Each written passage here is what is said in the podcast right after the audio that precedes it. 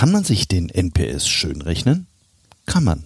Was man dabei beachten muss, erkläre ich im folgenden CX Snack, einer kurzen, inhaltsreichen Folge zwischen zwei Hauptmahlzeiten von CX Talks.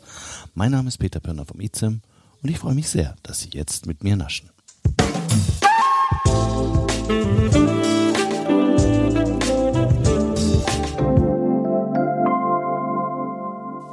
In der heutigen Folge geht es um das Thema Kalibrierung von NPS-Ergebnissen. CX Talks wird diesen Monat unterstützt von FIR, einem führenden Technologieanbieter für Cloud Contact Center in der Dachregion. FIR entwickelt und betreibt KI-gestützte Software für begeisternde Kundenerlebnisse entlang der gesamten Customer Journey. Mit FIR wird Kundenkommunikation erfolgreich für euch und für eure Kunden. Die einzigartige Kombination aus künstlicher und menschlicher Intelligenz hebt euren Service auf ein neues Kompetenzlevel. So seid ihr stets mit euren Kunden verbunden. Mehr Informationen zu FIR findest du auf der Website www.4.ai und auf der Sponsorenseite von CX Talks. Kalibrierung im Forschungsalltag meint man damit letztendlich, dass ein bestimmter Wert, der zum Beispiel durch eine Befragung erhoben wird, nach oben oder unten angepasst wird, wenn er gegenüber dem Referenzwert als zu hoch oder zu niedrig angesehen wird. Das gilt auch für andere Erhebungsmethoden wie die Beobachtung oder physikalische Messungen. Ich messe also etwas, stelle fest, dass es falsch gemessen hat und berichtige den Wert. Das macht ja Sinn. Ihre Uhr geht immer fünf Minuten vor, dann ziehen Sie im Kopf fünf Minuten ab. Also Sie kalibrieren auf den richtigen Wert. Schließlich haben Sie sie ja als alter Trödler fünf Minuten vorgestellt, damit Sie früher losgehen und seltener zu spät kommen. Wenn Sie jetzt aber kalibrieren, stimmt zwar die Uhrzeit, allerdings kommen Sie wohl wieder zu spät. In der Marktforschung kalibriert man regelmäßig Stichproben. Das nennt man dann Gewichtung. Wenn zum Beispiel eine Stichprobe zu viele Männer enthält und ich kenne die richtige Verteilung in der untersuchten Zielgruppe, dann spricht überhaupt nichts dagegen, meine Stichprobe entsprechend zu berichtigen, also zu kalibrieren. Schöne Sache im Prinzip und macht alles gleich auch noch viel genauer. Der Knackpunkt ist dabei der Referenzwert. Kann ich mir wirklich sicher sein, dass ich den genauen Anteil der Männer kenne?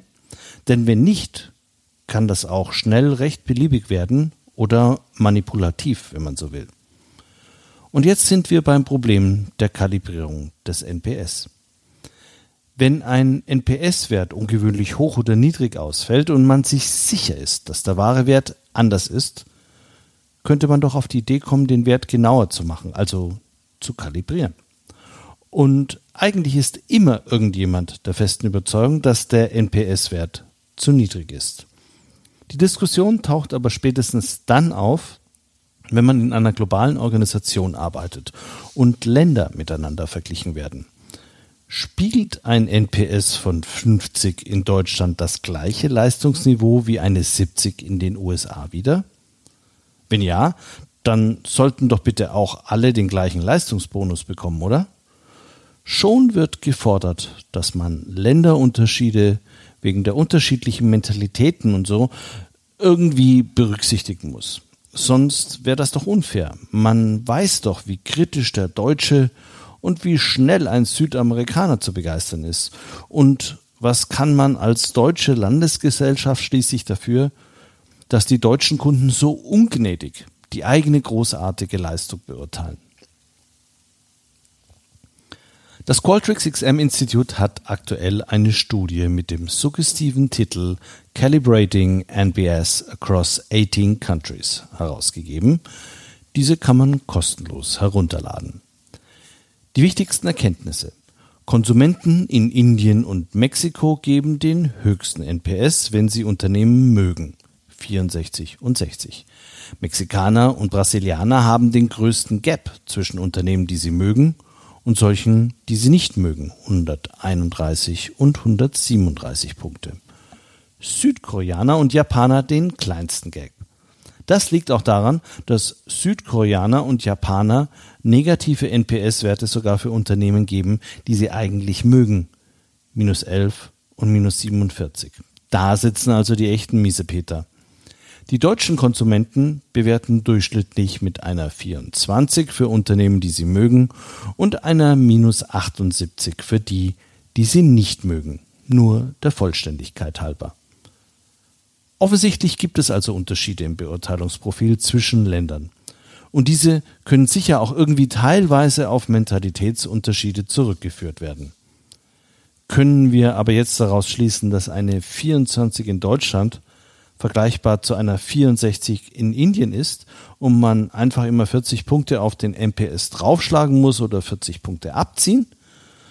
So ähnlich wie ein Handicap beim Golfen. Kann man schon so machen, ist aber halt auch irgendwie ganz schön falsch. Denn das XM-Institut liefert hier bestenfalls anekdotische Informationen und sicher keinen Referenzwert. Man hat 1000 Befragte, bevölkerungsrepräsentativ in 18 Ländern nach dem NPS gefragt, und zwar jeweils für die Unternehmen, die man mag und für Unternehmen, die man nicht mag. Also ein gedanklicher Durchschnittswert über eine unbestimmte Gruppe von Unternehmen hatten jetzt einige Brasilianer auch ihre Lieblings-Samba-Schule im Kopf und die Franzosen ihre exquisite Weinbergschneckenzucht, um mal bei ganz dämlichen Stereotypen zu bleiben? Man weiß es nicht. Mit ziemlicher Sicherheit ist aber die Zusammensetzung der Unternehmen und damit die Verteilung über einzelne Branchen, an die die Befragten dachten, nicht die gleiche. Da man aber auch weiß, dass bestimmte Branchen besser, andere systematisch schlechter bewertet werden, wäre das eine ganz wichtige Information, um die Landesergebnisse schon mal untereinander zu kalibrieren, um eben diesen Brancheneffekt auszuschließen.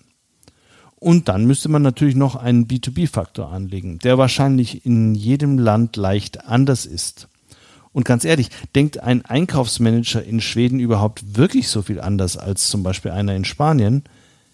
Ich habe dafür ehrlich gesagt in meiner langen Berufslaufbahn eher keine Belege gefunden. Solche Diskussionen und das Suchen nach Erklärungen für vermeintlich falsche Werte können den CX-Manager wochenlang lahmlegen. Ich selbst suchte für einen Kunden aus der Telekommunikationsindustrie in Saudi-Arabien immer wieder nach Erklärungen, warum die Werte im Vergleich zu Ägypten so hoch seien. Konnten wir nie klären.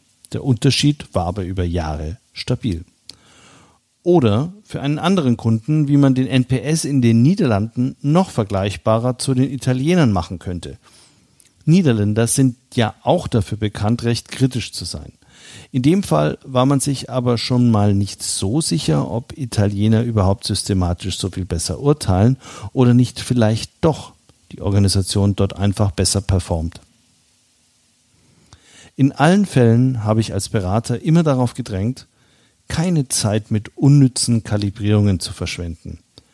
Zielsysteme sollten positive Veränderungen innerhalb eines Landes belohnen aber besser nicht im Quervergleich zu anderen wegen all der bisher geschilderten Probleme. Wir sind nicht im Grand Prix d'Eurovision. Germany two points. Da sind doch die acht Punkte aus Slowenien schon fast wie eine zwölf zu gewichten.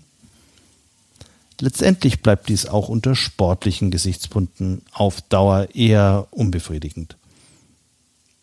Es ist tatsächlich viel wichtiger, den Prozess der Kundenbefragung systematisch aufzusetzen und innerhalb eines Landes immer gleich vorzugehen.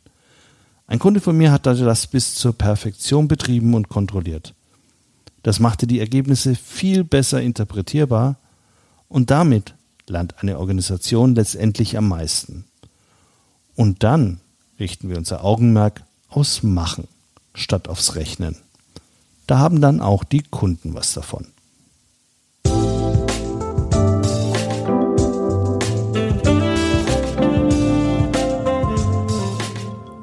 Das war ein CX-Snack auf CX Talks. Kurz, knackig, inhaltsreich, bevor die nächste vollständige Episode von CX Talks wieder auf Apple, Spotify oder Amazon Music verfügbar ist.